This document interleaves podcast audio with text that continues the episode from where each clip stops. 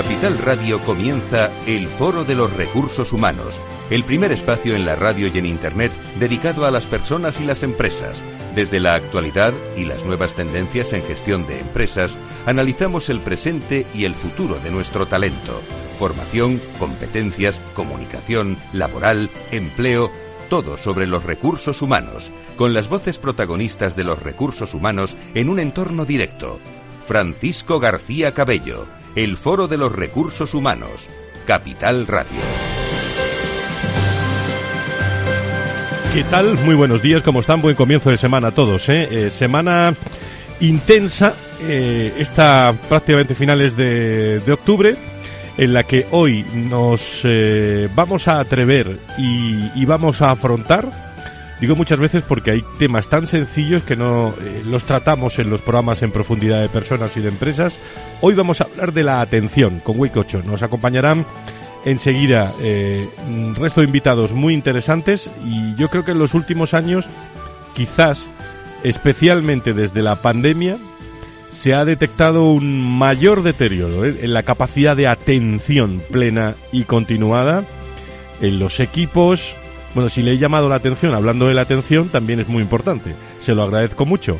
Eh, pero si nos escucha, vienen a, través de los podcasts, viene en directo, eh, vamos a hablarle con muchos detalles de la atención. Nos cuesta estar concentrados en una única tarea y estamos bombardeados por distracciones eh, continuas. Está bien que nos llame el jefe una vez, dos, pero pero bueno, eh, hay que desarrollar ese, ese trabajo. La atención protagonista hoy en el Foro de Recursos Humanos en un momento en el que el viernes mismo en salud lo hablamos, ¿no? De la escasez de profesionales que afecta a toda la sanidad en su conjunto, tanto en el ámbito público como en el privado, debatir las estrategias que deben adoptar las distintas organizaciones para retener y fidelizar el talento sanitario.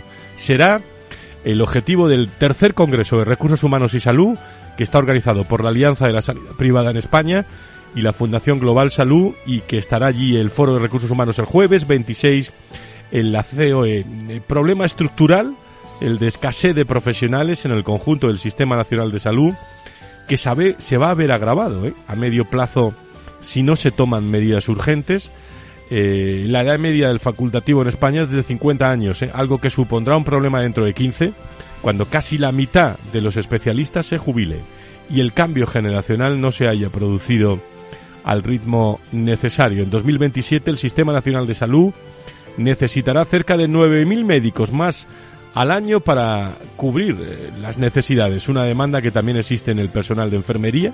Por cierto, el 95% de los hospitales privados presenta una necesidad media alta de estos profesionales. Los viernes en salud lo tratamos, pero hoy vamos a conectar también con invitados para hablar de esa escasez de profesionales y algún detalle más que nos contarán desde ASPE en el eh, Congreso que vamos a celebrar el próximo jueves en, en la COE. Y muchas cosas más que les vamos a contar enseguida aquí en el Foro de Recursos Humanos en este lunes últimos de octubre.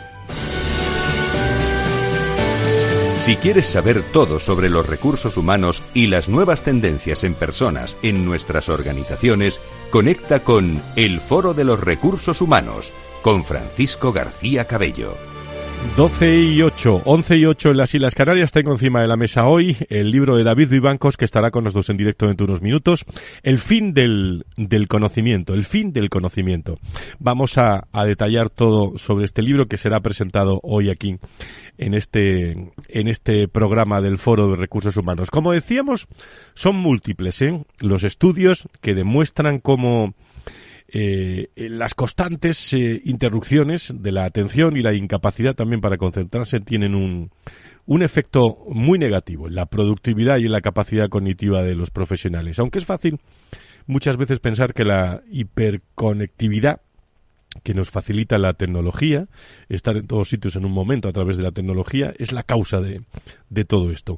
Hay eh, factores relacionados con el estilo de vida que también están afectando a nuestra atención y por tanto en nuestro rendimiento. Tomar conciencia de esta realidad y trabajar en la capacidad de atención eh, sin duda tiene beneficios, no solo a nivel de productividad, sino que se ha demostrado también que permiten gestionar el estrés de una manera eficiente. Es un tema que cada individuo, cada persona debe trabajar de manera personal, si bien bueno, muchas empresas tienen que facilitar y crear el contexto también para que esto se mejore. Doy la bienvenida eh, hoy a este programa al magnífico equipo Regina de Wade Cocho, a los dos. Muy, muy buenos días, bienvenidos. Buenos días, Fran. Buenos días. Muchísimas gracias. ¿Vosotros también tenéis este problema con la atención? Todos tenemos ese problema con la atención. Hemos visto, desde, como bien decías, especialmente desde la pandemia, como cuando estás trabajando pues, con, con equipos ejecutivos, en programas de desarrollo de liderazgo, en programas de gestión de la cultura, pues cada vez resulta más complicado eh, que todo el mundo pueda permanecer durante un largo rato. Cuando digo largo rato hablo de una hora, no hablo de muchísimas horas, concentrado en una tarea, pero no solo porque les interrumpan debido a sus, a sus responsabilidades, sino por nuestra incapacidad de mantener la concentración. Y es algo que históricamente ya nos hemos ido documentando, viendo que era un problema en el que nos empezaba a preocupar, y es algo que viene desde hace por lo menos 50 años, quizás más, cayendo vamos inconscientemente acortando los tiempos en los que pedimos a la gente que esté concentrada y no nos damos cuenta del efecto que tiene, que por resumirlo muy rápidamente es eh, perdemos memoria operativa si nos están distrayendo continuamente y eso es que entre un mensaje, que entre un correo, que alguien nos diga algo, tenemos menos memoria operativa, con lo cual cometemos más errores, somos menos inteligentes, hay un estudio que me apasiona que hizo, hizo HP con sus empleados poniendo grupos a hacer las mismas tareas con las interrupciones habituales, un mensaje, un WhatsApp, un, correo, y sin interrupciones. Los que trabajaban con interrupciones demostraban tener 10 puntos menos de coeficiente intelectual. Es decir, somos mucho menos inteligentes cuando nos interrumpen. En fin, tiene esta importancia. Entonces, nosotros por nuestra parte estamos intentando en nuestros programas, en nuestros cursos, limitar eh, las distracciones y ayudar a, a concentrar, ayudar a que haya más atención y creemos que a las empresas les toca hacer lo mismo si queremos ser productivos, si queremos no cometer errores. Eh, opiniones de Regino Quirós, de Regina Estevez, que van a estar en el, en el programa. Y por cierto, eh, me han dicho que soy ya son unos expertos en, eh, en Qdo. ¿Lo he dicho bien o no? Sí, sí. Bueno, el experto, el experto es, Regino. Yo me inicié esta, este fin de semana después de cinco años oyendo hablar a Regino y, y lleva parte de los aprendizajes a los programas de liderazgo personal porque tiene mucho que ver. Yo me inicié y estoy encantada de haber vivido la experiencia. Se trabaja mucho la atención en este programa, en estos cursos. Cuéntame, el Kyudo, ¿qué es El Kyudo es la arquería tradicional japonesa, es como tiraban con arco los samuráis, que cuando ya aparecieron las armas de fuego, pues dejó de perder el arco, su sentido guerrero, y se convirtió en un camino más de desarrollo personal. Es una meditación en movimiento, y una de las maneras de estimular nuestra atención, de mejorar nuestra atención, es meditar. En Kyudo lo que importa es estar atento a cada detalle a cómo colocas los pies, el cuerpo, las manos, cómo colocas las flechas en el arco, cómo levantas el arco, cómo tensas. Tienes que estar realmente en el proceso, en cada detalle. Si realmente estás atento a cada detalle, es imposible fallar. Por supuesto fallamos mucho, porque no lo hacemos perfecto. Pero la cuestión es no estar pensando en el objetivo, que es una distracción más, sino mantener tu atención en cada gesto, en cada momento. Por eso es una meditación en movimiento y por eso ayuda a la atención. La atención es un músculo, en cierta manera. Cuanto más actividades haces que te permiten estar atento, que te obligan a estar atento, más lo estás ejercitando. Luego, además, cuando es una técnica meditativa como se está, pues aparecen otras cosas. Pero de eso yo creo que otra, otra de las invitadas que tenemos va a hablar también, así que no nos adelantamos. Todo esto le viene muy bien a recursos humanos, ¿eh? todo esto que estáis, eh, que estáis comentando. Por eso está con nosotros Ana Hernández, que le doy la bienvenida a este espacio esta mañana. Querida Ana, ¿cómo estás? buenos días. Muchas gracias, un placer estar aquí esta mañana con eh, vosotros. Ella es consultora, Ana, eh, especializada en la regulación del estrés a través del, del entrenamiento de la atención plena. Durante los últimos 15 años de carrera profesional ha estado involucrada en la dirección de operaciones relacionadas con el sector de la tecnología, es casi siempre en software bancario. Tú me corriges, y licenciada también en económicas por la Universidad Complutense de Madrid en los últimos años, se ha especializado en el ámbito de la atención plena, una de nuestras expertas sobre la atención plena, contando también en su, en su historial eh, profesional con muchos títulos, máster de intervenciones profesionales, neurociencia aplicada, neurociencia cognitiva, coach ejecutivo por el Instituto Europeo de, Coaching. ¿Qué es realmente? Eh, cuando estamos hablando, yo, yo, yo, llevo escuchando lo del mindfulness, eh, Ana, durante muchos años, ¿no? Eh, ¿En qué aspectos nos puede ayudar en nuestro día a día dentro de lo que es un, entorno eh, profesional, eh, sabiendo que en torno a este concepto me vas a permitir la expresión, hay mucha palabrería también. Mm, ¿eh? Cuéntame. Sí, por eso a mí me gusta siempre comenzar un poco con lo que es la definición del concepto de mindfulness, porque sí que es cierto que desde que se ha occidentalizado esa, esa corriente que viene del Extremo Oriente, eh, parece un producto más como quien va a un spa, a un tema de mindfulness, incluso suena, llega a sonar como algo elitista.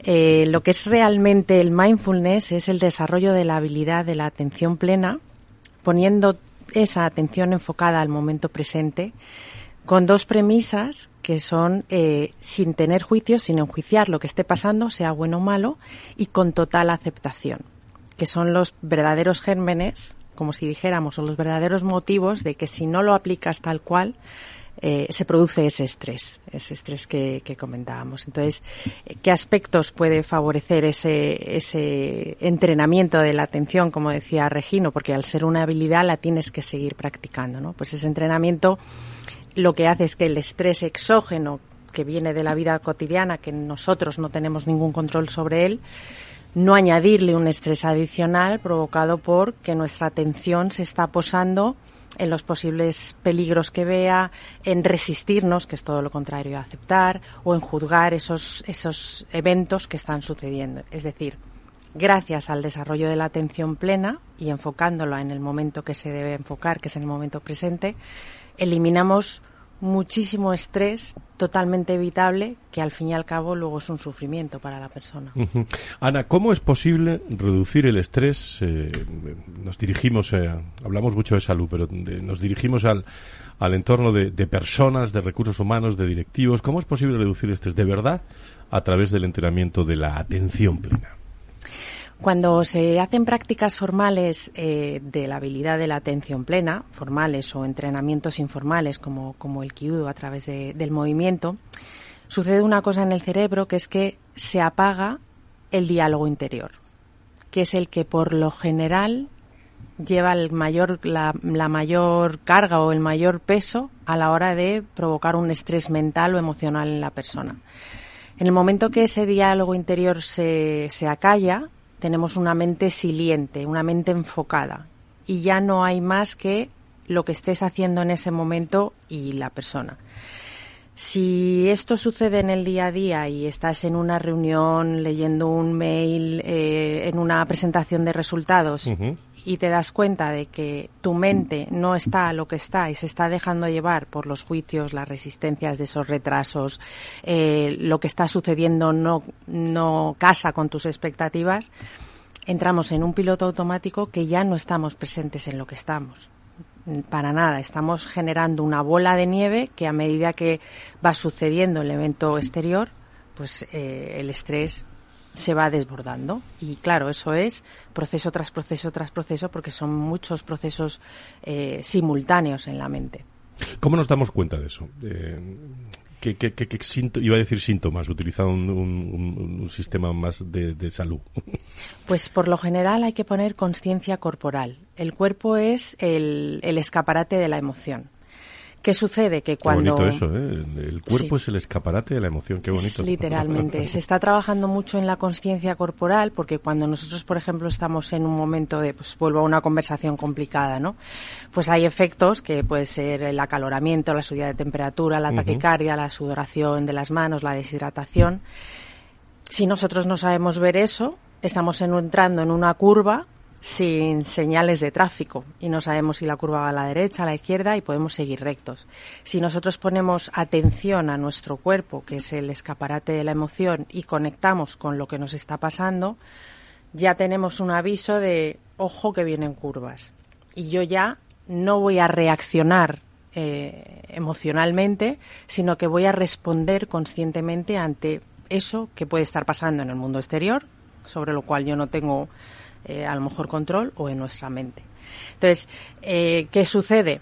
A raíz de tener altos niveles de estrés continuado o crónico, como se dice, en el tiempo, eh, sucede que hay un corte de conexión basado en el sistema nervioso autónomo a través del nervio vago, en el que la información del cuerpo no llega a la mente y viceversa, hasta que el incendio, como si dijéramos, ya está descontrolado dolores de espalda brutales, insomnio, migrañas, eh, aletargamiento, fibromialgias. ¿Por qué? Porque no se ha puesto conciencia corporal de qué, qué me está intentando decir mi cuerpo. Hay una frase, de hecho, que se dice que cuando no se escucha al cuerpo, el cuerpo acaba gritando a través del dolor. Eh, interesantísimo, ¿eh? Todo lo que nos está contando Ana. Por cierto, ¿qué, ¿qué impacto tiene en el liderazgo el trabajo de la atención plena? Uf, yo considero que es una pieza clave. Hoy que se están poniendo tan, tanto énfasis en las famosas habilidades blandas o en las soft skills, no perdamos de vista que un líder es un modelo de referencia y como tal eh, no es cuestión de llevar al equipo de una, de una manera o de otra de manera directiva, sino ser un ejemplo de por de propósito eh, y, de, y de intencionalidad de ese equipo. A mí lo que más me lo que más me abogo dentro del liderazgo es tener espacio para poner atención plena, es decir, esa famosa frase de mi agencia, mi agenda tiene vida propia. No, una agenda, una gestión de agenda consciente, una gestión de equipo consciente.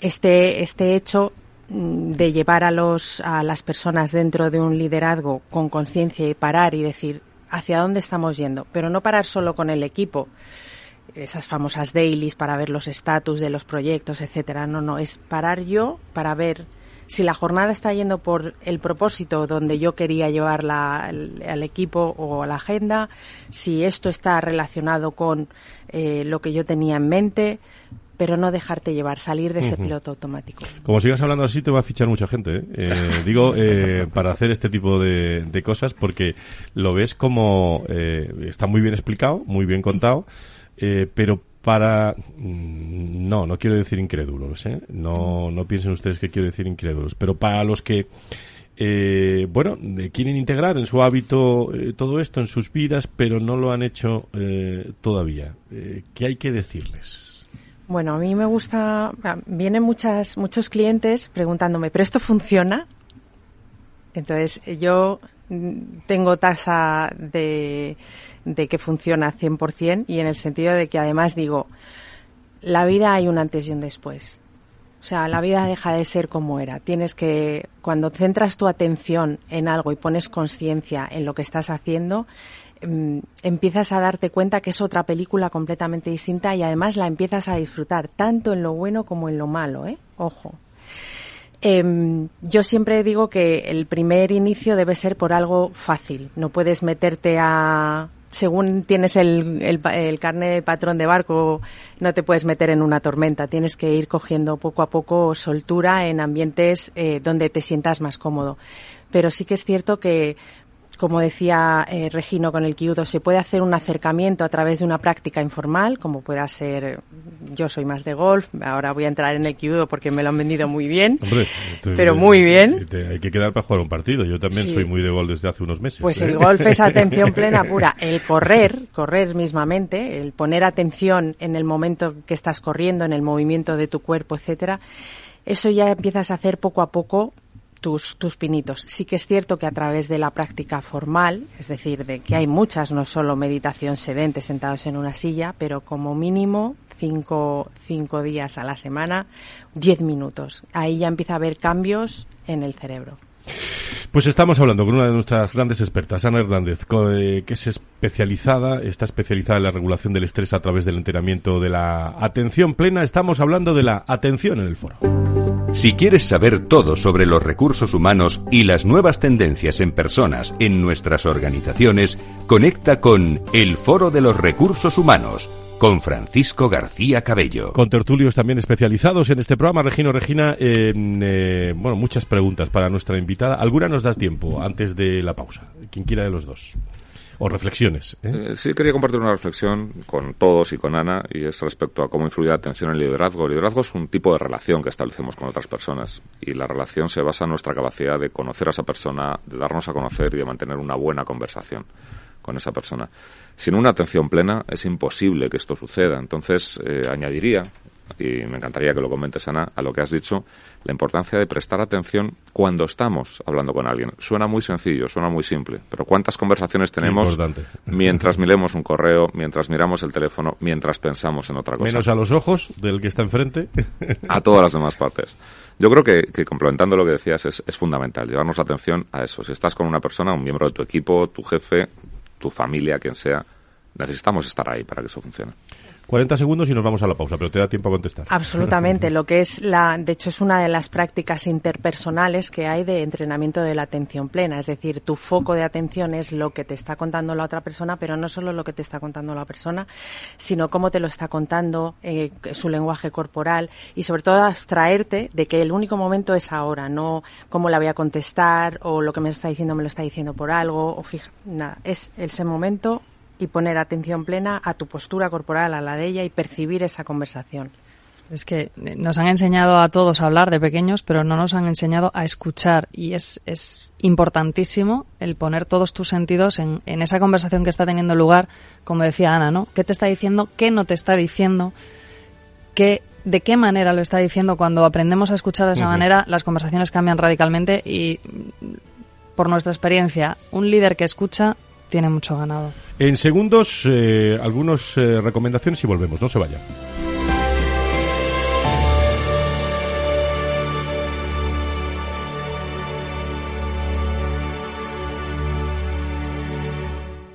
Cuando formamos parte de algo más grande, la inercia nos impulsa en una sola dirección es el momento de avanzar juntos. El fondo renta cuatro activos globales, invierte en las mayores compañías del mundo y en las megatendencias que mueven a toda la sociedad. Entra en renta4gestora.com y descúbrelo. Renta 4 Gestora. Creciendo juntos. Categoría de riesgo 3 sobre 7.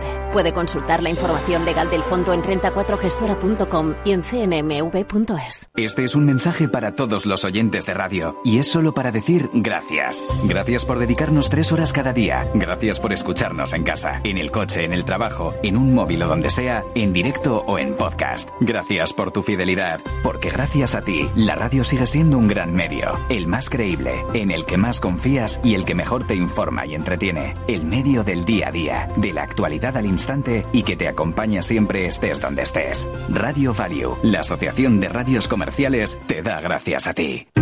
El próximo viernes 27, tertulia especial en inversión inmobiliaria. ¿Qué impacto tiene la aplicación del criterio ESG en viviendas de obra nueva? ¿Cómo afecta al valor de los inmuebles? Inversión inmobiliaria y sostenible. El próximo viernes 27 a las 12 de la mañana en Capital Radio con Meli Torres y la colaboración de Acu Accentor. Capital Radio, Madrid, 103.2 FM. Disfruta de la mejor cocina gallega en Montes de Galicia. Todo un clásico moderno en el barrio de Salamanca. Disfruta de la variada dieta atlántica, de las mejores carnes y pescados tratados con respeto y transparencia y regados con una de las mejores bodegas de la zona. En grupo, en familia o en pareja, Montes de Galicia te ofrece el espacio perfecto en cada ocasión.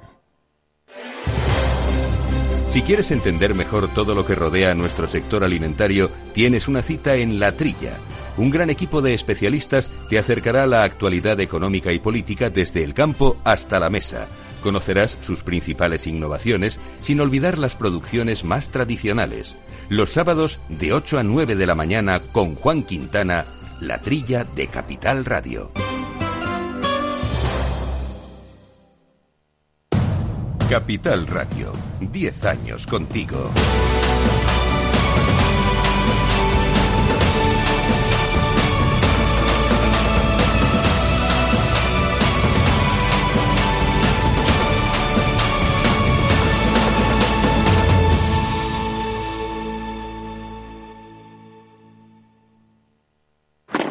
Si te gusta el pádel, en Capital Radio tenemos tu espacio. Todos los martes a las 22 horas saltamos a la pista para contarte la actualidad del World Padel Tour, los torneos amateur, las novedades de las marcas y toda la actualidad relacionada con el segundo deporte más practicado de España. Esto es Padel, los martes a las 10 de la noche en Capital Radio.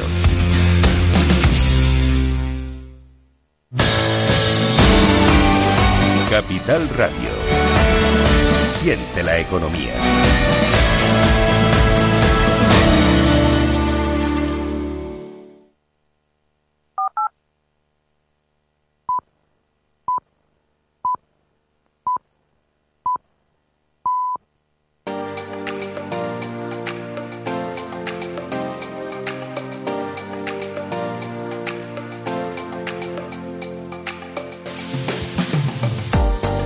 Si quieres saber todo sobre los recursos humanos y las nuevas tendencias en personas en nuestras organizaciones, conecta con El Foro de los Recursos Humanos con Francisco García Cabello.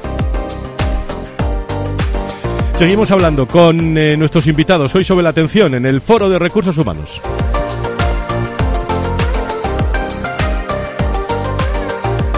Bueno, más cosas, Regino, Regina, que le podemos preguntar a nuestra invitada y enseguida les presento a nuestro autor del libro de hoy, eh, David Vivanco, que está por aquí también con muchas preguntas seguro.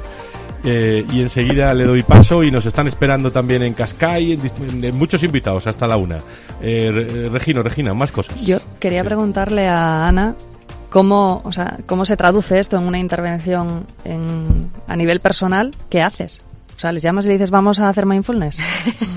¿Quedamos para hacer mindfulness? Bueno, esto realmente es un proceso eh, que está basado en el, en el programa de John Kabat-Zinn, que es Mindfulness Based Stress Reduction, es eh, la reducción del estrés a través de, del mindfulness.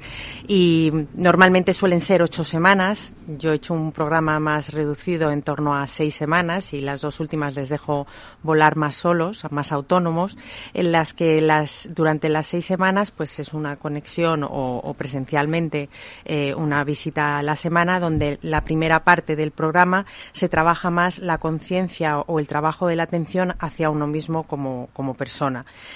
La segunda parte, obviamente, no vivimos en cuevas. Eh, somos una, somos personas, somos seres sociales y lo que hacemos es entrar ya con la parte interpersonal dependiendo de si la persona se orienta más a un proceso personal, pues en cuanto a su entorno social, familiar, etcétera, o si se enfoca más el proceso a un entorno profesional, pues ahí valoramos si tiene equipo, no tiene equipo, dónde tiene los mayores, una toma de conciencia de dónde tiene los mayores eh, puntos de estrés dentro de, esa, de ese ámbito.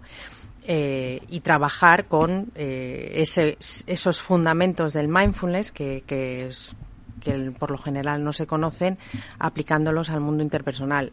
Una de las cosas que decía Regino es, es clave, ¿no? La, comunicación plena, ¿no? La comunicación atenta o consciente, donde decías tú muy bien que nos enseñan a hablar, eh, nos enseñan a leer, pero no nos enseñan a, escuchar, ¿no? Y, es tremendamente interesante ese, ese punto porque muchos de los estreses que surgen en los procesos interpersonales están basados en la mala comunicación. Mala comunicación, pero no porque nos hablemos mal, que también puede darse el caso, pero es más basado en lo que nos decimos, si tiene sentido lo que nos estamos diciendo, si hemos pensado lo que nos estamos diciendo, si estamos reaccionando emocionalmente con nuestra respuesta o estamos dando una respuesta consciente.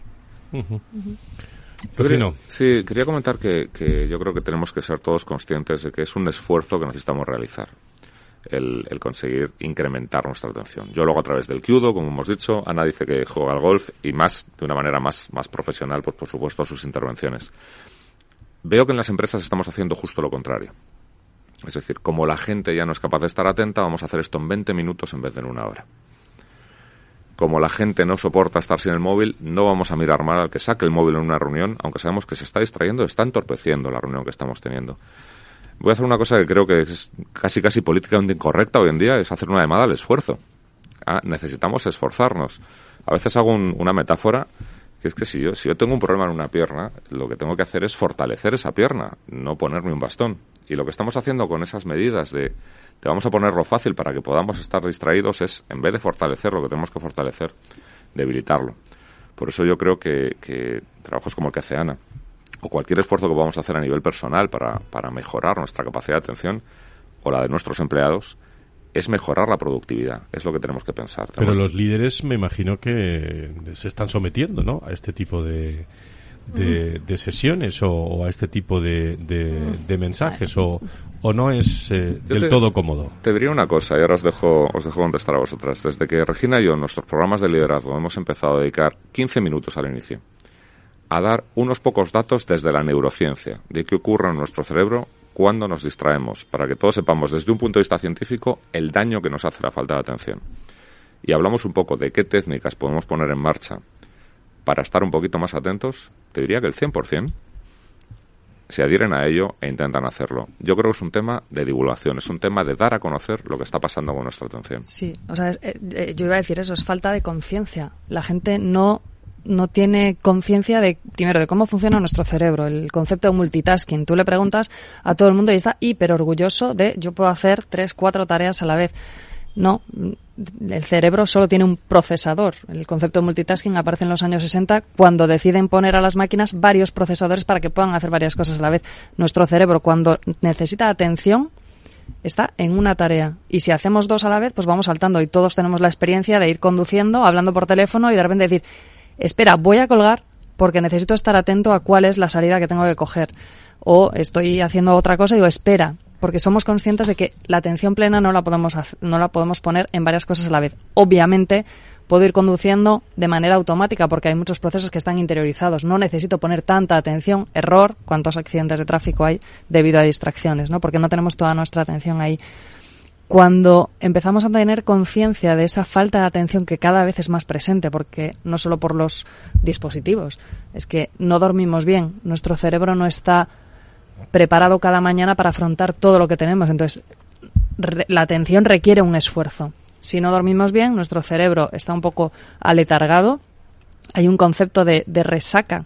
O sea, aunque no bebamos alcohol, si durante, eh, no recuerdo exactamente si eran cinco, semanas, o sea, cinco días seguidos, dormimos menos de cinco horas, nuestro cerebro está funcionando exactamente igual que si hubiésemos bebido unas cuantas copas la noche anterior tomar conciencia de todas estas cosas nos ayuda a entender por qué somos menos productivos, eh, por qué nos estamos perdiendo muchas cosas, por qué tomamos decisiones incorrectas. Porque, claro, para tomar una decisión correcta necesitas pararte y pensar muy bien en eso que tienes entre manos. No es el programa ni el momento, pero hay que pensárselo, ¿eh? eh de abrir un consultorio ahora, ¿eh? eh y, de, y, de, empezar a recibir llamadas de, de empresas, de, de directivos, eh, para con los datos que estáis viendo. Hablando de neurociencia, le doy las buenas tardes y la bienvenida a esta tertulia a David Vivancos, que está con nosotros. Don David, encantado de saludarte. Muy buenos días. Muchas gracias, Fran. Encantado de estar de nuevo Autor del Fin del Conocimiento, libro que tenemos encima de la mesa, emprendedor en serie, en ciencia, en arte, en, tecnología.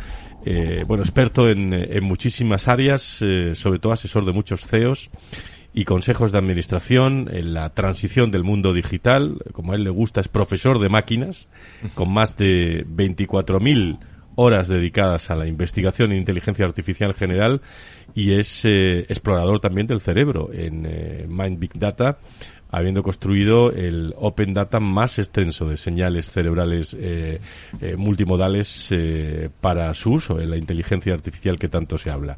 ¿Qué es el fin del conocimiento? Lo que, lo que has escrito y nos dejas hoy aquí en, en el Foro de Recursos Humanos, David. Pues el fin del conocimiento es una llamada de atención a, a 8.000 millones de personas, que son los que habitamos en la Tierra, a que efectivamente estamos empezando a delegar el conocimiento a las máquinas y en ese proceso de delegación del conocimiento, pues ahí también implícita mucha responsabilidad, ¿no?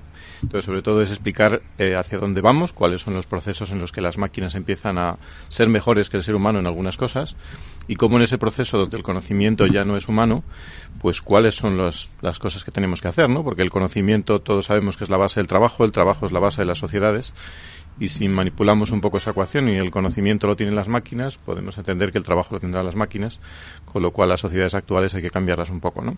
Entonces, sobre todo es una llamada también a ser capaces de retomar nuestro tiempo, porque si somos capaces precisamente de delegar el conocimiento a las máquinas, ganaremos mucho más tiempo también, ¿no? Es otro de los grandes pilares de los que habla el libro.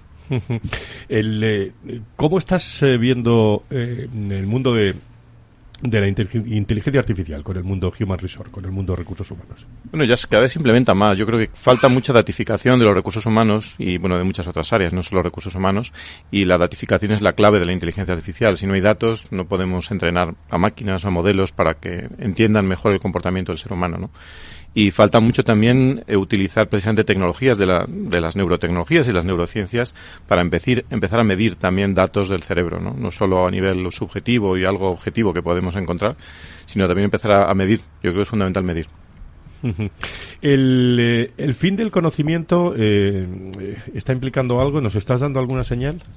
Sí, la, la, señal es el fin del conocimiento humano. Es decir, el conocimiento y la sabiduría yo creo que continuará, pero el conocimiento humano de alguna manera gracias a estos oráculos que estamos empezando a construir, estas máquinas que empiezan a saber ya más que nosotros, eh, pues es un poco la, la, piedra angular de todo esto, ¿no? Y también es, es una llamada de atención a entender que si no creamos máquinas con suficiente conocimiento, por muchos motivos o por motivos legales, éticos o de muchos otros tipos, de alguna manera también estamos limitando el crecimiento del propio ser humano, ¿no? Con lo cual hay que encontrar esa simbiosis correcta entre cómo y cuándo delegamos el conocimiento a las máquinas y cómo y cuándo cambiamos las sociedades para que sean compatibles con este nuevo. ¿Cómo vamos en España en esto? Eh, porque tú tienes una visión global. Sí, yo trabajo mucho en Estados Unidos, también en otros sitios, y bueno, vamos regular. Yo creo que se empiezan a hacer cosas tímidamente en los últimos años, pero faltan focalizar mucho el esfuerzo, ¿no? Es decir, ya hay muchas cosas que se están haciendo muy bien en el extranjero, en, no solo en Estados Unidos, en Canadá, en Inglaterra, en China, por supuesto, en muchos sitios, pero aquí nos faltaría focalizar el esfuerzo en algo que todavía no se esté haciendo porque quedan muchas oportunidades abiertas y falta mucho por hacer.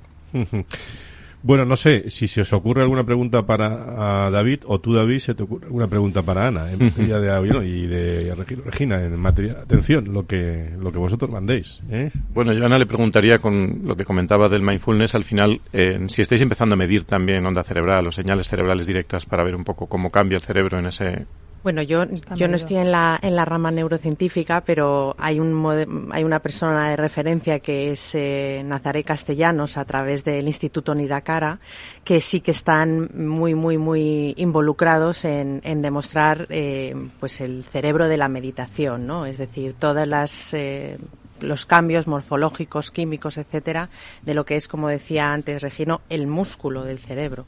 Una persona que, que tiene una huella meditativa dentro de lo que es la, el cerebro se ha demostrado que tiene una amígdala vaga es decir, es una amígdala que no salta, no es reactiva, no está fuerte, incluso está mm, de un, de un tamaño menor a la, a la media. Una persona que es muy reactiva, que, que, no, que no practica, no tiene ningún tipo de huella meditativa, esa amígdala es como que a, nada que la roces pega, pega el trigger o el disparador de, alertas. Entonces, es apasionante los estudios que está haciendo Nazaret Incluso, bueno, se, está, se ve claramente cómo se incrementan las ondas alfa cuando se está meditando, que son las ondas de la atención, no de la relajación, como piensa alguna gente, sino de la atención. Cómo también eso está hilado con todo el cuerpo, como antes decía Ana, cómo los latidos del corazón, la forma en la que respiramos están influyendo en todo esto. Se está avanzando muchísimo gracias a la tecnología y seguro que hay mil claves todavía que descubrir. Pues eh, si me permitís, eh, voy a aprovechar todo esto también para, para hablar de, o seguir hablando de, salud y de, y de recursos humanos. Conecta con el foro en Twitter, arroba foro o llámanos a redacción arroba fororecursoshumanos.com. Saben que estamos hablando mucho en las últimas semanas del encuentro que se va a producir el próximo jueves, tercer congreso de Recursos Humanos y Salud que organiza la Alianza de la Sanidad Privada en España que cuenta también con la colaboración del foro de del foro de recursos humanos y haremos el programa del próximo viernes de Valor Salud en Capital Radio. Lo haremos desde la COE donde yo creo que se van a escuchar reflexiones inéditas sobre el mundo de la escasez de talento en nuestro en nuestro país. Eh, me vais a permitir que conecte con la, la propia ASPE, la propia eh, sanidad privada en, en España, por si hay alguna novedad de este programa y que nos lo recuerde eh, Sandra Toro, que es la directora de comunicación. Sandra, ¿cómo estás? Muy buenos días, bienvenida. Buenos días, Fran. ¿Qué tal? Buenos días a todos nuestros oyentes. Cuenta atrás, ¿no? Para el eh, gran encuentro de personas y, empresas. ¿Alguna novedad? Eso es, ya no queda nada. Esta mañana hemos estado reunidos, ultimando ¿No queda nada libre o no queda nada de tiempo? No queda nada libre y nada de tiempo. Adelante, adelante. Eh, bueno, pues ya tenemos todo, todo preparado para, para el Congreso, el tercer Congreso de Recursos Humanos y Salud, como decía Fran, que celebramos en COE, aquí en Madrid, presencial.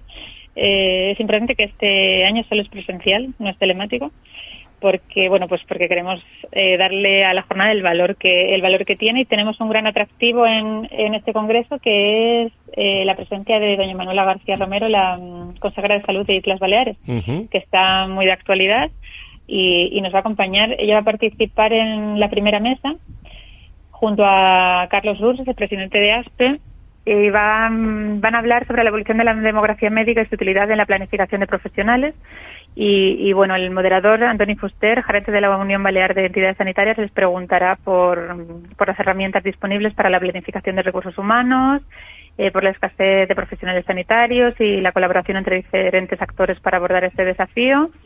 Y, bueno, nos hablarán sobre todo esto. Esto será en la primera mesa. Previamente tendremos, por supuesto, la apertura con Carlos Rus, presidente, presidente de ASPE, como digo, doña Rosa Santos, directora de Empleo, Diversidad y Protección Social de COE, y nuestro querido presentador, Francisco García Cabello. Allí estaremos, con mucho gusto. Eh, y, con mucha presencia, me imagino, de directores de recursos humanos.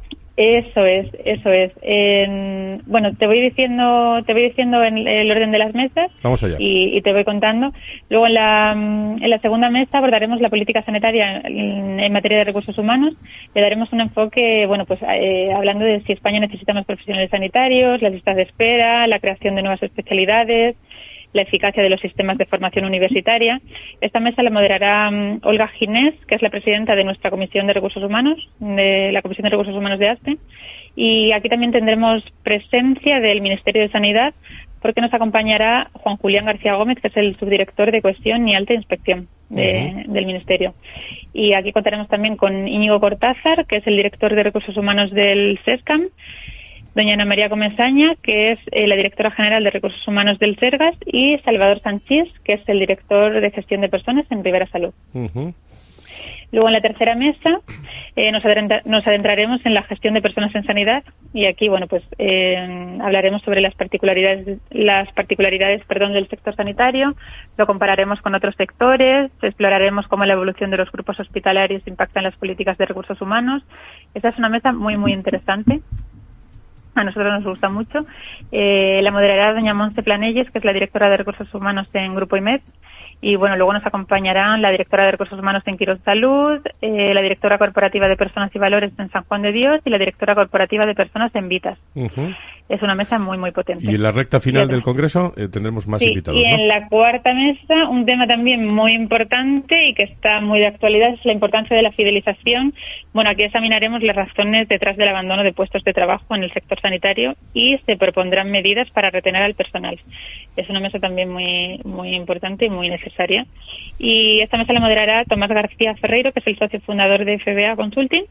Y tendremos a Florentino Díaz Andrés, el subdirector corporativo de Personas y Talento en HM Hospitales, a Raquel González Pineda, directora de Personas y Valores en Hospital Universitario San Rafael, y a Alberto Sansón, gerente de Atención Integrada de Albacete.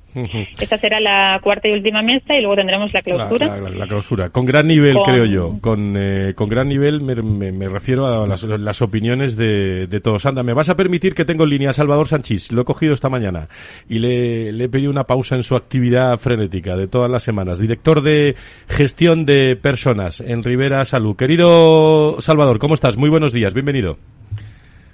Muy buenos días, eh, Fran, a ti, a Sandra y a todos tus oyentes. Nada, encantado de estar eh, nuevamente con vosotros y ansioso para, para la cita del jueves, que creo que seguro va a ser muy interesante y sobre todo eh, vamos a tener tiempo para abordar yo creo que uno de los retos más importantes de la sanidad, no solo en España, sino yo diría a nivel global, eh, como es el tema de profesionales, ¿no? Que, en qué situación eh, nos encontramos, dónde estamos y hacia dónde vamos. Salva, ¿España necesita más profesionales sanitarios? Bueno, yo creo que es una mezcla, ¿no? Eh, necesitamos más profesionales sanitarios y necesitamos también eh, saber dónde están y saber cómo equilibrar, ¿no? Eh, necesitamos también esa necesaria planificación entre todos los actores, ¿no? Que formamos parte de este, de este sector y, ver de qué manera somos capaces de, compartir, ¿no? Eh, la información, los recursos, que tenemos disponibles y ver cómo, cómo atendemos a las necesidades de toda la población allá donde esté. Desde, desde, el punto, desde el punto de vista eh, histórico, analizando los datos, eh, con la, analítica delante, ¿tenemos eh, el tiempo necesario para que eso pueda ocurrir o ya vamos tarde? Bueno, yo creo que eh, ya hace muchos años que llevamos hablando de esto. Es verdad, yo creo que este problema no es de ahora, eh, es de, hace mucho tiempo. Es verdad que eh, la maldita pandemia no vino pues, a, poner más énfasis ¿no? en, o a agravar más este problema. A lo mejor en otros colectivos que hasta ese momento no habíamos tenido esa, esa escasez, pues ahora la tenemos, eh, pero siempre se llega a tiempo, ¿no? Es decir, oye, eh, el problema es verdad que, eh, que lo tenemos ahí, pero que seguramente de cara a futuro y, según los análisis demográficos que, están hechos sobre el sector y si somos si, si, somos un poco curiosos y atendemos a esos análisis demográficos, el problema tiende a agravarse si no tomamos medidas y si no hacemos cosas, cosas ya. Por lo tanto, eh, yo creo que el problema no es de ahora, pero estamos a tiempo de paliarlo, de, introducir mejoras, de, formar entre todos, ¿no? Y, por eso también eh, la composición, como comentaba Sandra antes, ¿no? De las mesas, de la gente que, va a estar involucrada en el Congreso, lo hace muy interesante, ¿no? Ministerio, asociaciones, eh, gente que trabajamos en, compañías, en empresas que se, que se dedican a salud, es decir, todos como actores de este gran sector, ¿no? Eh, tenemos que concienciarnos y tenemos que trabajar conjuntamente para, para asumir este reto de futuro que, que sin duda para mí es el más importante que tenemos. Salvo, hoy estamos hablando en el Foro de Recursos Humanos mucho de, de, la, de la atención, del, eh, del mindfulness, del bienestar, con Regino Quiroz, con Regina Estevez, con Ana Hernández que nos acompaña, con David eh, Vivancos también. No sé si, si ellos tienen alguna reflexión para nuestro invitado también de hoy. Salvador Sanchís, eh, director de personas del Grupo Rivera Salud, o, alguna cuestión que queráis en los últimos tres minutos. ¿eh? Tampoco tenemos mucho más. Eh, Regina, quien quiera. solo comentar la, grandísima importancia, lo hemos hablado muchas veces contigo aquí, Fran, de, aunar de una vez los conceptos de bienestar y productividad a nivel de gestión en las empresas, ¿no? Con lo cual todo lo que todo lo que implica ese mundo salud que tradicionalmente, aunque evidentemente tiene su componente empresarial, parece que lo queremos ver aparte del resto de las empresas, es fundamental que lo que lo incorporemos. Yo creo que aquí eh, vosotros sabéis muy bien de lo que de lo que estamos hablando, ¿no, Salva? Bueno, yo creo que sin lugar a dudas, ¿no? Eh, a mí se me hace siempre muy difícil eh, intentar promover ¿no? Eh, la salud de, hacia nuestros ciudadanos si en nuestra propia casa, a nuestra propia gente y a nuestros propios profesionales no somos capaces de proporcionarles ese, bienestar, ¿no? ese, ese estado físico y mental saludable dentro, dentro de las organizaciones. no daríamos buen ejemplo eh, si no lo hiciésemos y además eh, creo que no podemos eh, exigir que nuestros profesionales tiendan esa mano, hagan este tipo de actividades hacia afuera si a ellos mismos no se la estamos proporcionando. Yo creo que es algo fundamental. Sin duda alguna. Salvador Sánchez, director de gestión de personas del Grupo Rivera Salud. nos escuchamos y con ganas de verte el jueves. Salva, gracias. Muchísimas gracias a vosotros. Un, un abrazo fuerte. Sandra, desde ASPE, ¿alguna novedad más que, quieras añadir? No, bueno, eh, simplemente quería mm, despedirme recordando que este congreso es una oportunidad única para reflexionar sobre el futuro de la atención médica y, y, hablar sobre, bueno, pues sobre cómo abordar los desafíos en la gestión de recursos humanos en el sector sanitario y que todas las personas asociadas de ASPE, personas relacionadas con el sector que estén interesados en interesados en asistir en nuestra página web, aspesanidad.es, tienen, tienen el enlace de inscripción y si no, pues nos pueden escribir directamente a info.aspesanidad.es solicitando la inscripción y, así lo haremos. Y permíteme, Fran, ya para cerrar, eh, agradecer a los cuatro patrocinadores del, del Congreso, Aramark, FBA Consulting, Criteria y Crowell, bueno, pues su, su, mm, su confianza en, nosotros y, el apoyo a este, a este congreso. Gracias, Sandra. Nos vemos el jueves. Muchísimas gracias. Gracias, Fran. Hasta el jueves. Y el eh, viernes resumen desde, desde Valor Salud también con la, con la COE. Recta final del programa. Ana, ¿algún mensaje que, que nos quieras dejar?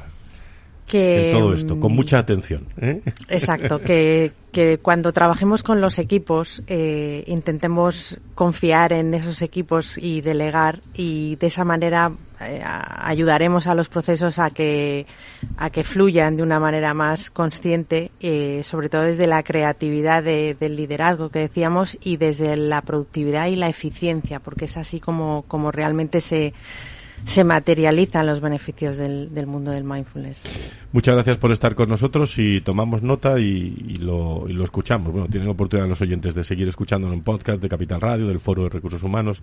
Interesantísimas reflexiones. Gracias por estar con nosotros, Ana. Gracias. Regino, Regina, ¿alguna cosa más? Eh, hay una metáfora muy clásica que utilizamos mucho, ¿no? Que es cuando tienes que cortar un árbol, tienes que estar tan pendiente de golpear bien como de afilar el hacha.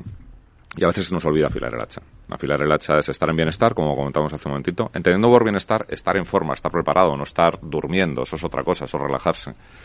Y la atención, cultivar la atención con técnicas de mindfulness como las que practica Ana, con cualquier otro tipo de actividad que te lleva a ello, es afilar el hacha. Y sin eso no somos productivos, sin eso no se puede cortar el árbol. Bueno, pues vamos a afilar el hacha, ¿no? Vamos a afilar el hacha. Eh, hay, hay, un riesgo que tenemos todos de pensar que cuanto más deprisa haga las cosas, más cosas voy a poder hacer. Eh, pero si no prestamos atención a lo que estamos haciendo, la posibilidad de cometer errores la probabilidad de cometer errores incrementa, lo que va a hacernos menos productivos y vamos a tener que rehacer o peor aún, resolver los problemas nuevos que, hemos generado. Eh, la lentitud alimenta la atención y la velocidad la destruye, así que vamos a rebajar un poquito el ritmo que ganaremos.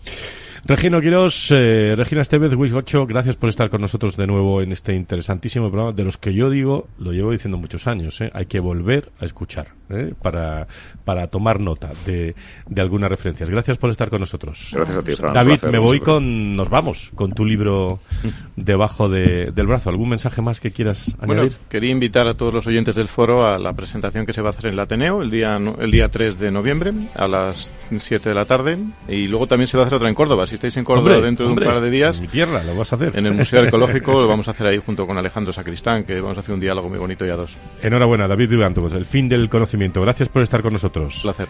Gracias a todos. Buena semana eh, con personas y con empresas. Contado de otra forma aquí en, en Capital Radio. Adiós.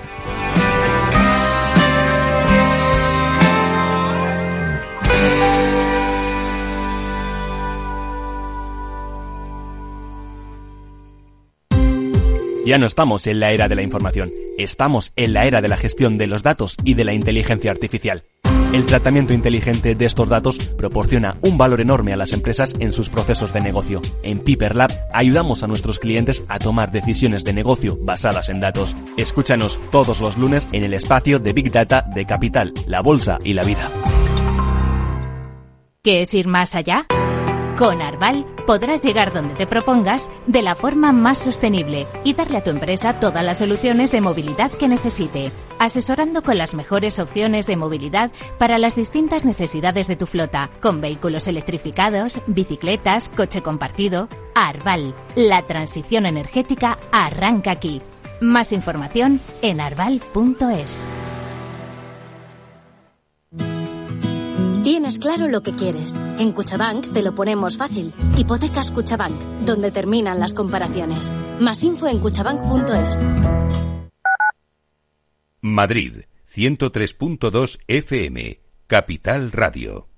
Gráficas Naciones. Más de 50 años de experiencia en el sector de las artes gráficas. Apostamos por la última tecnología tanto en impresión offset como en digital y gran formato. Realizamos todo tipo de impresión. Tarjetas de visita, folletos, libros, vinilos, decoración y montaje de stands. Más información en el 91 629 2145 o en gráficasnaciones.es.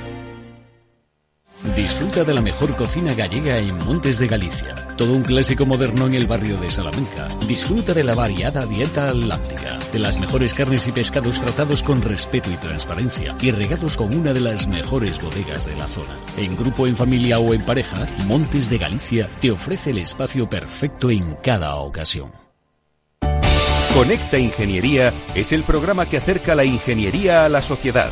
Todos los miércoles de 10 a 11 de la mañana en Capital Radio con Alberto Pérez. Conéctate.